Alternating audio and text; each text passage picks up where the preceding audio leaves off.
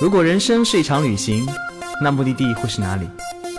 你可以选择带着疑问留在原地，也可以有多远浪多远。本节目由全宇宙最会玩的稻草人旅行推出，我们有超奇葩的年龄限制，只做年轻人的小团队旅行，坚持路线原创，百分之八十五以上的队员来自于朋友推荐。关注微信号“稻草人旅行”，和我们一起出发，爱上这个世界。欢迎收听最新的一期《有多远浪多远》，我是道哥。跟眼看着时间到了年底啊，好像每到年底我们都会习惯性的盘点这一年的得失，很多什么遗憾呐、偶遇呀、告别呀、温暖呐、相伴呐、工作、生活、感情，哎，包括这一年。踏上了几个陌生的目的地，陌生的国家。今年的上海入冬特别早，所以我们今天想聊点不一样的，比如二零一七你如何被这个世界温柔相待？我们今天请来的嘉宾呢是稻草人的专职领队丹丹，欢迎丹丹。Hello，大家好，我是新加入稻草人大家庭的专职领队，被他们称为“流浪的三毛”的丹丹。丹丹呢是一位非常独立的旅行者，足迹遍布了六大洲，背包行过二十几个国家。一个人的旅程，在刀哥理解中是便利、自由，当然也伴随着各种孤独、寂寞、冷。所以我第一个问题就是，为什么选择独行呢？尤其作为一个美女。哇，谢谢这句话，好温暖啊！在里系列被温柔相待是第一个人，就是我，对吗？对呀，谢谢你给我这么好的年终收尾。呃，其实真的是这样子啊，那个道哥经常因为工作要一个人旅行。我作为一个特别怕寂寞的人，哎，每次一个人旅行是要自己在那演戏，做一戏精一样，经常会内心跟自己对话，什么啊，你今天去哪里？哦，我今天去这里 啊，真的吗？你一个人不害怕吗？不害怕。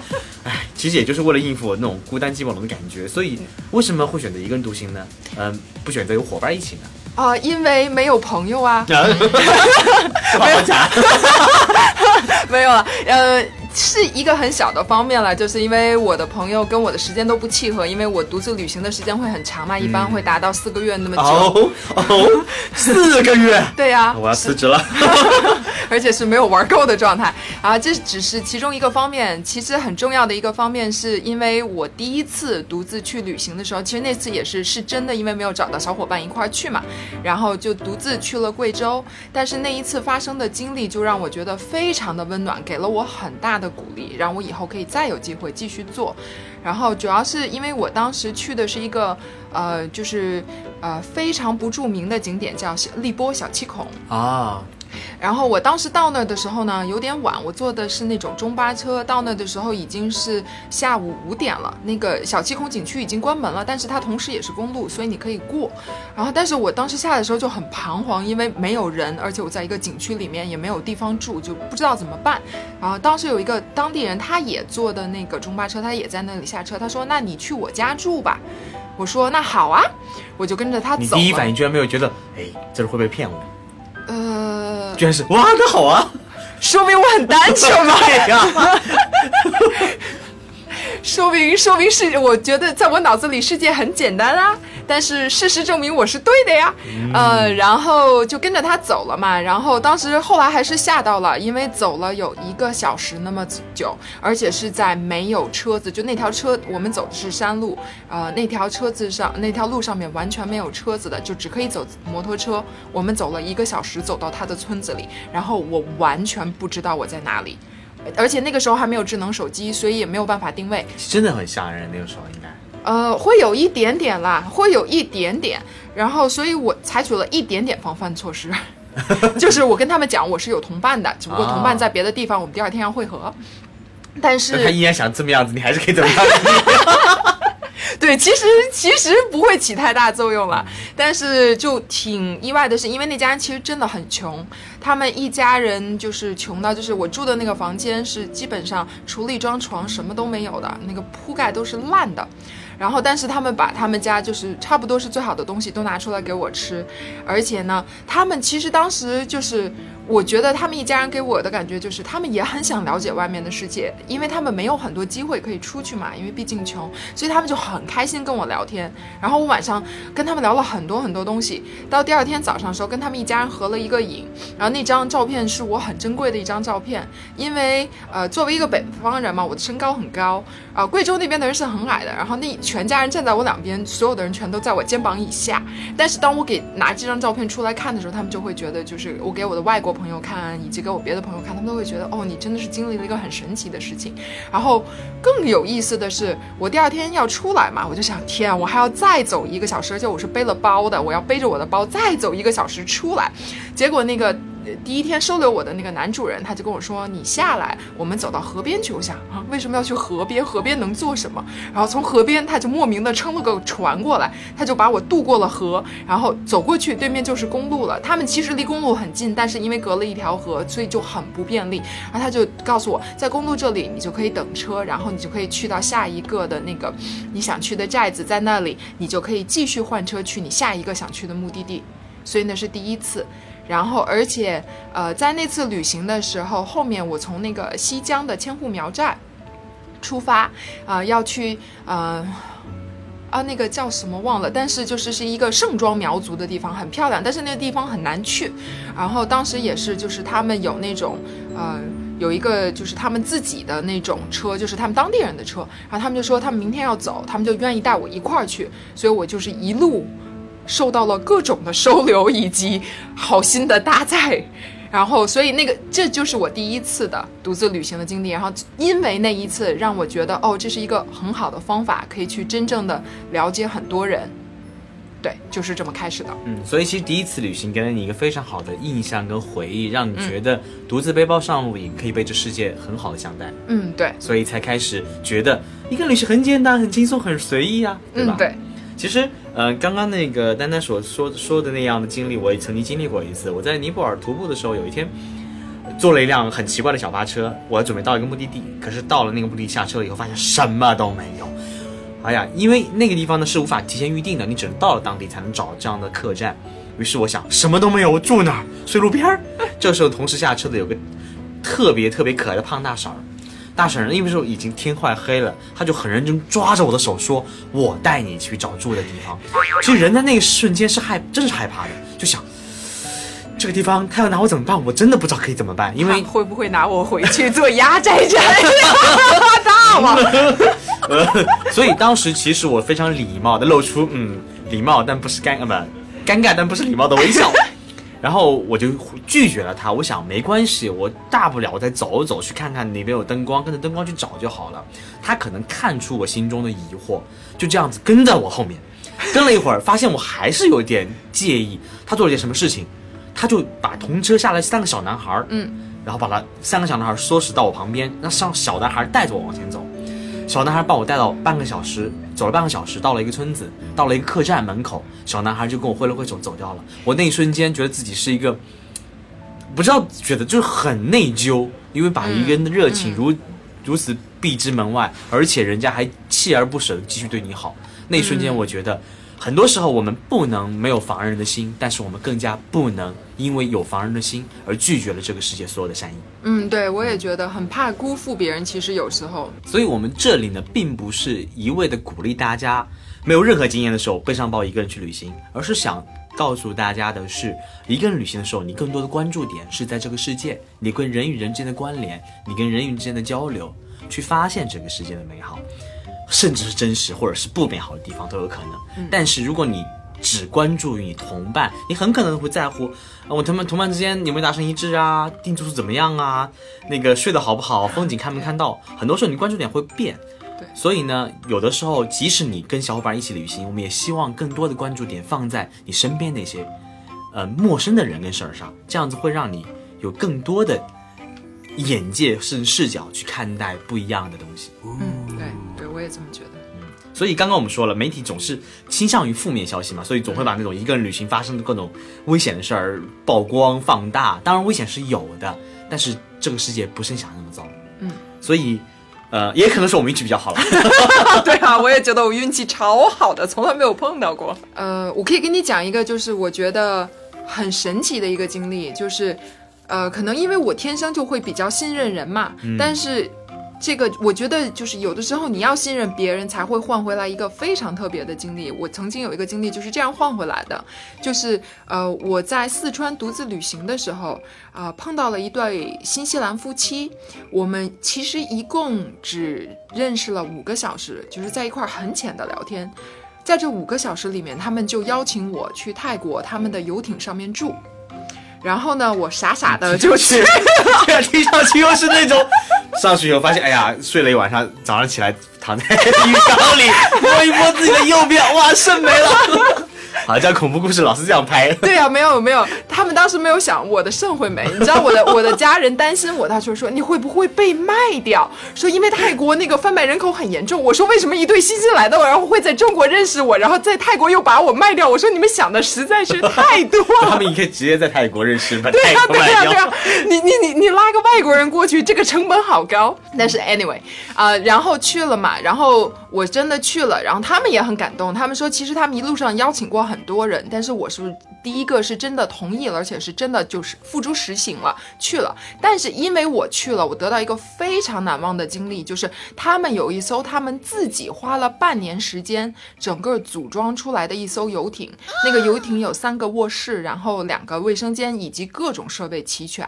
我们他他他们两夫妻带着我在那个游艇上面住了一周，在这一周里面，他们也会带我出海，然后呃带着我去航行，而且教我怎么去啊、呃开那个帆船，教我怎么去打劫，啊、教我怎么去潜水，教我怎么去开橡皮艇。我那个人生经历就是包括现在说出来，因为我觉得你可谁可以谁会有有游艇的朋友啊？这种经历太难得了，而且还会邀请陌生人，对想住一个礼拜。对呀、哇哦，这什么样的运气？对啊，说出来就好像天方夜谭一样，但是真的就是被我碰到，这个也是因为当时我有给他那个信任，如果没有给的话，可能也就失去了嘛。但是因为那一周我们变成了很好的朋友，所以后来他们还又邀请我去新西兰待了两呃差不多半个月的时间嘛，在那呃半个月里面，他们也是就是我全程基本上没有出钱的，他们带我玩遍了北岛和南岛所有。该玩的地方，以及去住了很多他的朋友家，所以让我认识了真正的新西兰文化，让我知道了真正的新西兰人的生活，以及他们如何的富有创造力。这个，所以对我来说，我现在也还是跟他们是很好的朋友，而且我今年可能又会回去拜访他们。我们平时其实联系没有那么多，但是我就觉得旅行真的是可以把大家连到一起的。你有在四川对他们做过什么？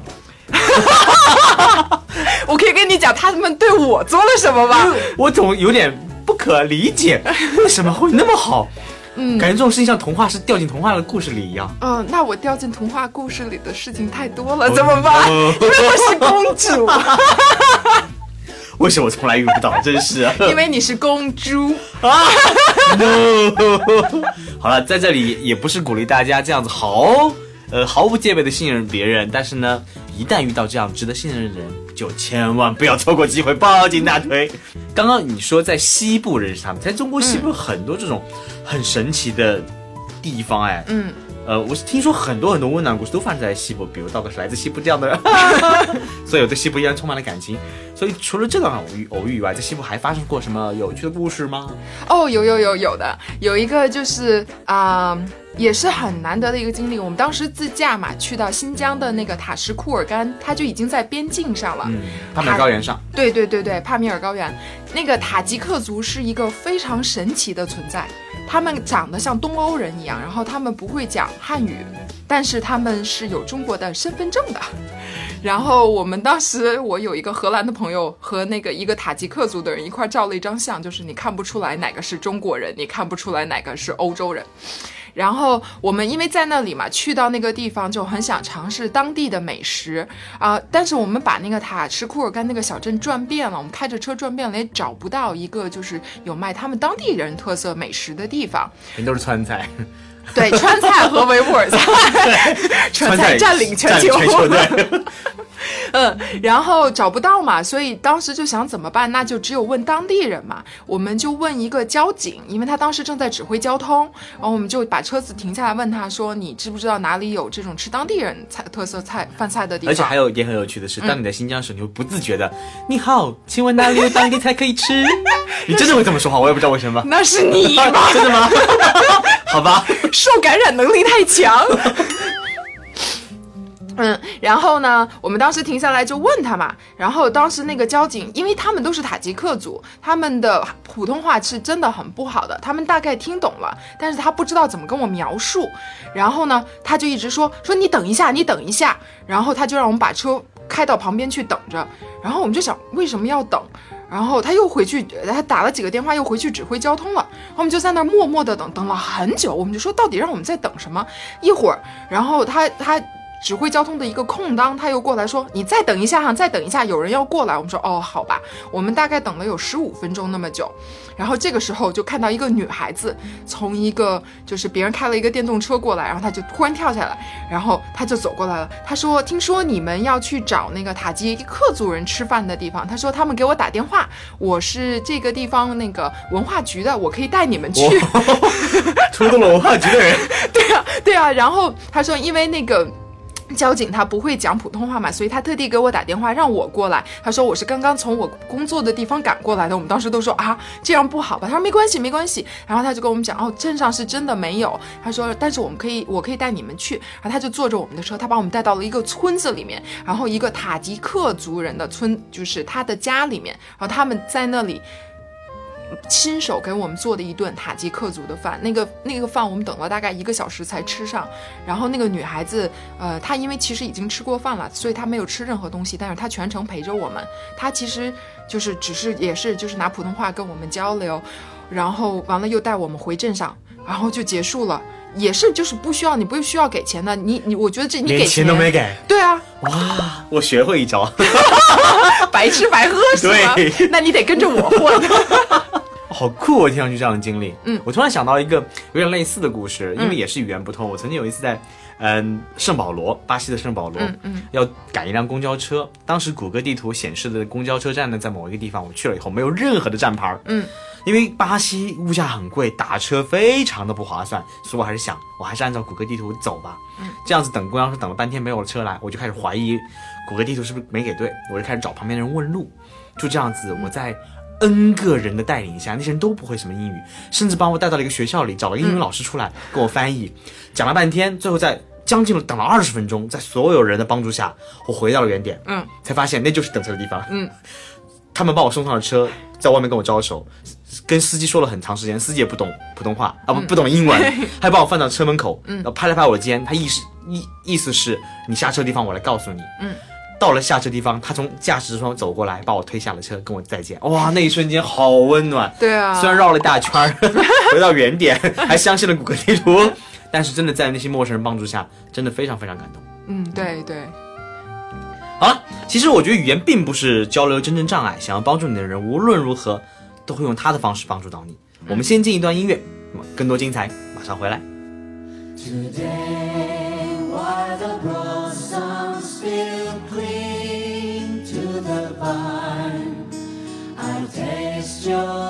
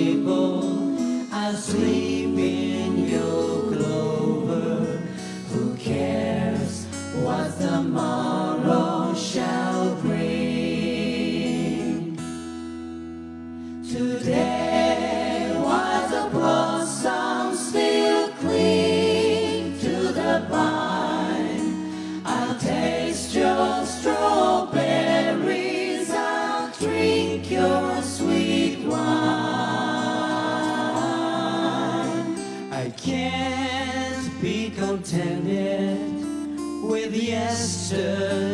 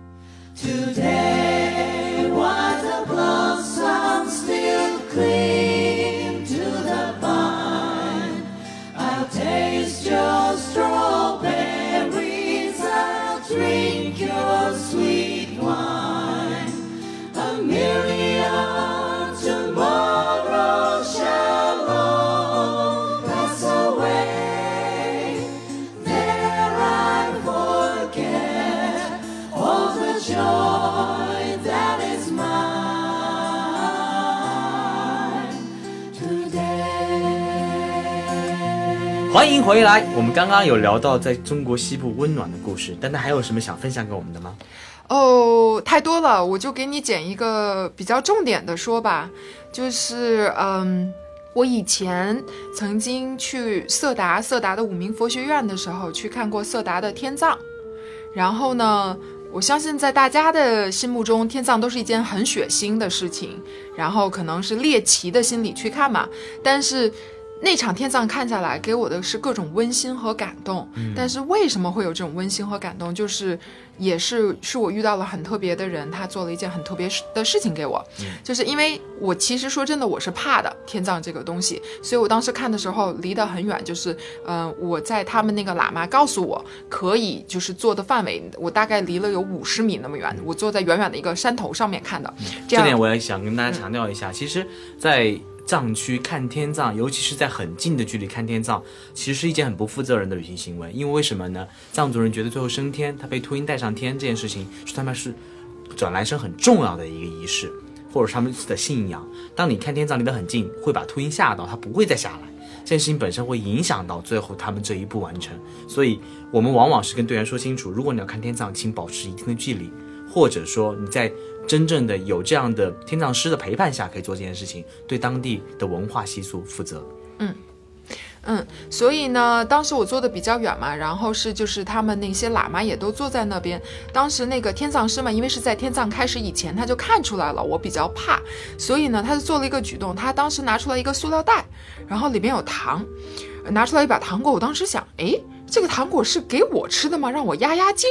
然后但是不是的，他拿出来之后呢，忽然就从我旁边，就是我旁边有一个土包，然后那个土包里呢，忽然就。噌，窜出了一只胖胖的，我不知道大家有没有看过，就是藏区有那种胖胖的土拨鼠，超级可爱对对对对，然后那个两颗小龅牙那种的，呃，那些都是野生的。但是他拿那个糖出来之后呢，那个土拨鼠就愣愣的跑到了他的面前，然后从他那个手上把那个糖抓走了，吃掉了。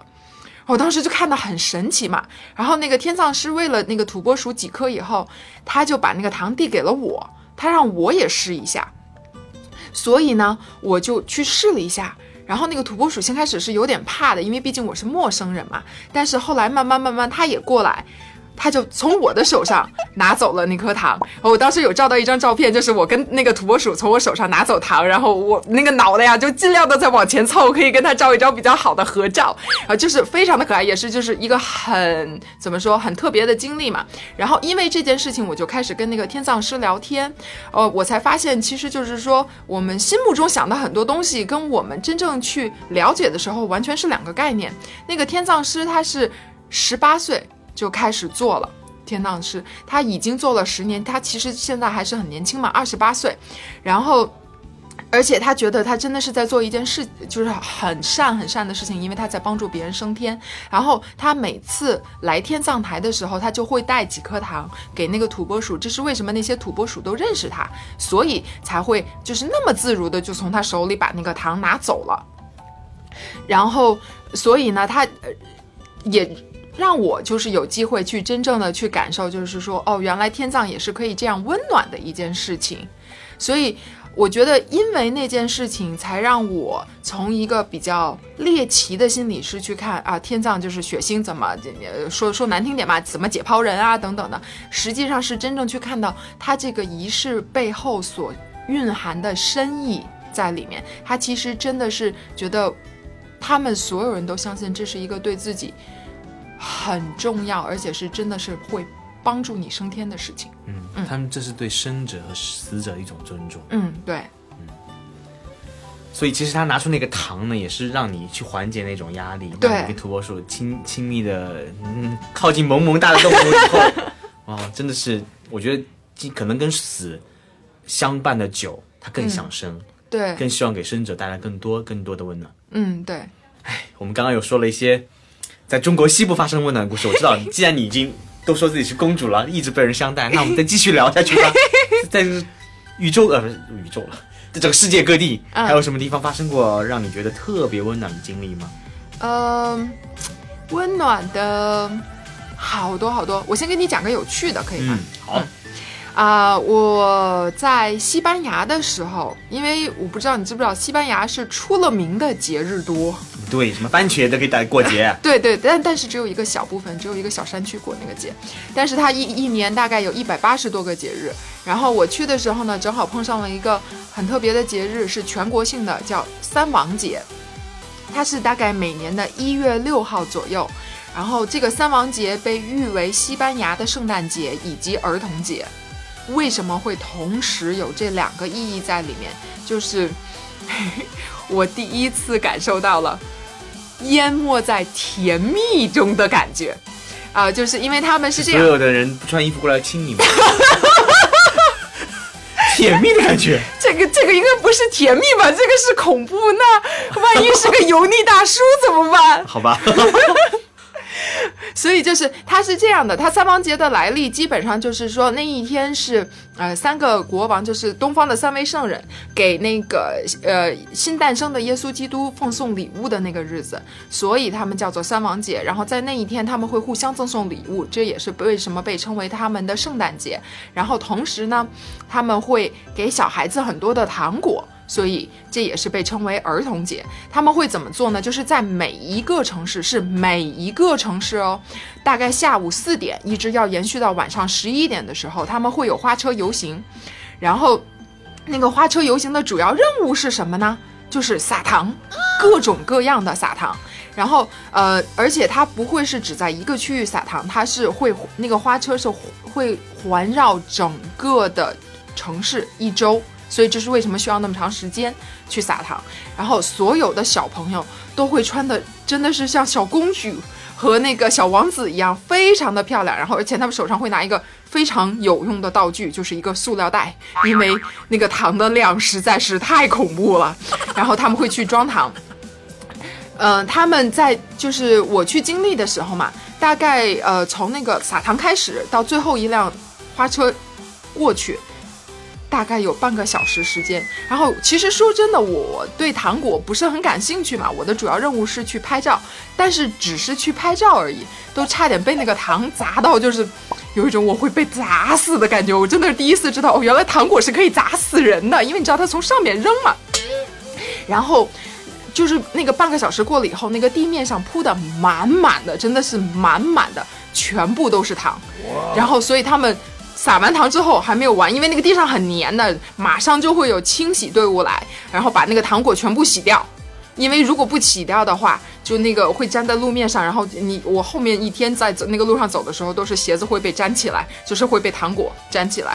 然后那些小小朋友，所以你知道，因为他们太幸福了嘛，半个小时一直在撒糖，就是你基本上什么都不要做，你就把那个袋子往前一撑，哎，不停的就会有糖果落进来。但是他们就是因为太多太多，他们会比较有选择性的就挑，哎，我喜欢吃这个糖，所以我要去捡那个哦，或者哎，我要吃那个，我就要去捡这个，嗯。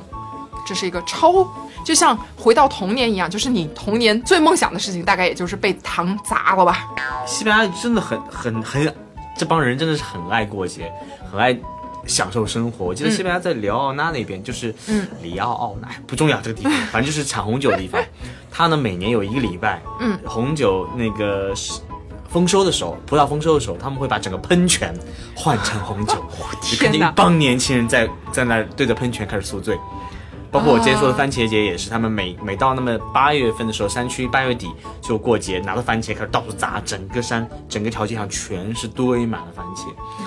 哎，这个世界真是无奇不有啊！你刚刚都说的是独自旅行的故事，嗯，对，做了领队以后，其实很你是带领很多小伙伴去旅行，嗯，在这过程当中，是不是有不太一样的经历了？呃，对，有一个就是，哎，怎么说，我自己会觉得有点不好意思提的事情，就是没事，不开心是说大家开心开心开心嘛。对啊，知道了，都都舍命来了，是吧？呃，就是我在摩洛哥的时候嘛，我在摩洛哥带队的时候呢，呃，那时候身体状况可能不太好，然后呢，队员都还挺好的，没有受什么伤，我是各种伤病不断。啊、我首先是脚受伤了嘛，就就脚扭到了，扭的比较严重。后面呢又食物中毒，然后导致一天没有办法吃东西。然后在这个时候呢，都是我的队员在照顾我，真的是他们给我各种的药。他说：“哎，你要把这个贴在脚上，这个很有用。”然后，然后给我不是一个哦，是一沓儿。他说：“我说我要这么多干什么？没关系，你慢慢贴。”我说：“这个多长时间要换一次？哦，这个可以维持四十八个小时。”我：“那我得贴一年呢。”啊，没关系，你拿走，慢慢用。然后还有就是，嗯。包括嗯，我食物中毒之后，他们就各种的给我药，然后你要现在把这个吃掉，赶快吃，不可以不可以一会儿再吃。而且呢，因为说真的啊，我自己会觉得有点愧疚，就是做领队好像有点不合格，因为我就是在带队这个队之前非常的忙，我我的现金也没有准备，我没有准备的不是那么充分啦，也没有准备什么零食什么的，然后每天就会被各种队员各种投食、投药、投钱，就是 我查到需要钱的时候来，呃，可不可以我们换一下？因为我连连美元都没有带。然后，呃，他们会常常来，你有没有吃的？我给你点零食吧，从国内带来的。嗯，好，都是这样，就很就很内疚的接受了，但是同时也是非常非常的感动，因为就是觉得。就是没有想到，就是我作为领队应该是照顾人的，但是大家大家把我当领队的同时，更是把我当朋友，就是给了我很多的温暖。其实丹丹刚刚说的好像是什么都没有做一样，对人很多回馈，包括你刚刚说你像公主一样接待全世界对你的温柔对待，但是我相信一点，任何的温柔被对待，是因为你温柔对待了这个世界。嗯嗯，因为你你平时的付出跟温暖别人的行为，才会获得那些温暖的相待。嗯我觉得人与人是相对是相怎么说？你尊重别人，别人就会尊重你；你对别人好，别人也会死命的对你好。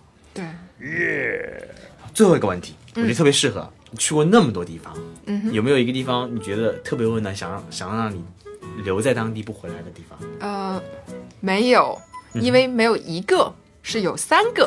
那么多个哦，对呀、呃可，以一年分几个月住那儿。对呀，去了那么多国家，不能不能有偏爱，对吧？所以我现在最喜欢的是哥伦比亚、南非还有新西兰。然后我觉得新西兰，我觉得大家都明白嘛，因为景色美啊。南非是可以看动物以及景色美啊，但是可能很多人不理解我哥伦比亚的毒贩可以陪你玩。对呀可以各种的，你知道啊啊？对啊，哥伦比亚被啊，只是称为大家很有很多误解吧，因为新闻里听到的永远是哥伦比亚毒贩比较多啊，啊。对啊，嗯，是世界犯罪率十大国家之一。但是呢，就是在那样的一个国家里，我感受到的是满满的温暖。就是在那个国家是，是我第一个学会了真正是每天笑对人生。就是我见到人，不论见到谁，我都会不停的笑，然后笑到最后就是抽风到回了美国以后还是不停的笑，然后路人全都当我是神经病，因为人家不会回我笑的，因为你在哥伦比亚，只要你对别人笑，别人一定会回给你一个大大的微笑。而且就是哥伦比亚，我在哥伦比亚被照顾得很好，其中有一件小事我是非常的感动，就是。因为我是独自旅行嘛，而且去了一个非常呃小的地方，是一个小镇。然后我那天呢要从那个小镇去机场，我中间大概要倒四五次车这么久。啊、在去这个的路上，而且那条路我没有去过，所以我其实不知道是怎么走的啊、我第一段坐的是三轮车，从那个三轮车开始，我就满满的接受到的都是爱。那个三轮车师傅就跟我聊天嘛，然后我们聊的是西班牙语，但是我的西班牙语没有那么好了，一点点。呃，他就问我说你去哪里？我说我要去机场。然后，所以呢，当他把我送到大巴车站的时候，他就没有走哦，他就在那里等，等大巴车来了之后，他就直接，我都还没有去跟大巴车司机讲话，他就直接跟师傅讲了，说哦，我是要去那个机场的，然后所以要把我照顾好，让我在哪里下。然后他跟那个师傅交代之后，他又跟我讲说大巴车几点走，然后你要怎么坐，你下去之后还要怎么怎么换。我说哦，好的。但是说真的啊，西班牙语语速比较快，这是我大概理解的。然后我就上了大巴车。大巴车，然后开开开开到一个高速的一个岔路口的时候，他就停了，他让我下车，那个地方荒无人烟，然后那个。那个就有点像你那故事嘛，然后那个司司机就跟我讲说，他说你要去马路对面那个岔路口的位置等车，然后你要等那个去就是但凡是拐弯的车，你就让他停下来载你去，然后我就过去了嘛，然后我是因为荒无人烟啊，然后就很怕说不是这么回事儿，或者我自己西班牙语不好，然后就那么巧那个时候走过来两个警察，他们可能是在巡逻，然后我就问了他一下，我说我要去机场，我是不是在这里等车？他说对的。然后呢，他们就停下来了，他们就在那里陪我一块儿等车。那个时候正在下雨哦，他们在雨里陪着我等了十多分钟的车，一直到等到了那个就是往那个方向去的一个中巴车来的时候，他们也是帮我挥手拦下来。他们没有让我先上车，他们先跟那个司机讲说，呃，他要去这里，你去不去？然后发现去了之后，然后也是把我送上车，然后又跟我讲说你要在哪个地方下车，因为那个地方那个车还是不到机场，我还要继续换，然后。他说你要在哪里下车，你一定不要坐过了。我说哦，好的。然后我就上了那个中巴车，继继续走，走到快到的地方，然后我车上全体的乘客都在跟我讲，你要下车了，你要下车了，你一定不要忘。他们就好怕我错过，你知道吧？然后好可爱对啊，对啊，当地人就是特别特别的可爱，他也不管我听不听得懂，腰里都有一把枪。也有可能。身上各种纹身，但是兔八哥啊什么的纹身都有。然后我下了车嘛，他们就跟我讲说你要过马路，你过马路之后你要再走，就是往那个呃。往另外一个就是路上走，再走十分钟才可以到机场。我说嗯，好吧。然后这个时候就要过马路嘛，我过马路的时候就车子停下来等我过嘛。然后这个时候忽然一辆那个其中一辆车的呃师傅他就伸了头出来，他问我你去哪里？我说我去机场。他说那你上车吧，我载你过去。我说哦好。然后我就又傻傻的上了一个陌生人的车，然后他就真的把我送到了机场。所以就是在这在这中间，就是从小镇开始，到最后到机场，我除了第一次啊、需要跟那个三轮车师傅交流一点点，就是我要去哪之外，后面我全都不用动嘴的。这就是为什么我是小公举。在和丹丹聊天过程当中，其实道哥蛮很感动，因为能回想起很多在路上自己被温柔相待的故事跟经历。虽然我不是小公主啦，因为很多时候旅行的过程是让你通过自己的眼睛和当地人的交往来了解一个更加具象跟真实的世界，而不是让媒体通过几个溢美或者贬损的关键词，尤其大家知道现在媒体特别喜欢给你看到嗯负面的新闻，因为这样子能换换取流量。如果呃你忘掉它，让自己在尝试在旅途当中去放下偏见，去放开感官，去接受全世界的温暖，再把这种温暖传递给下一个人。嗯好了，再次感谢丹丹今天跟我们分享那么多温暖的故事，嗯，不用谢，不用谢。感谢收听这期有多远浪多远，我们下期再见。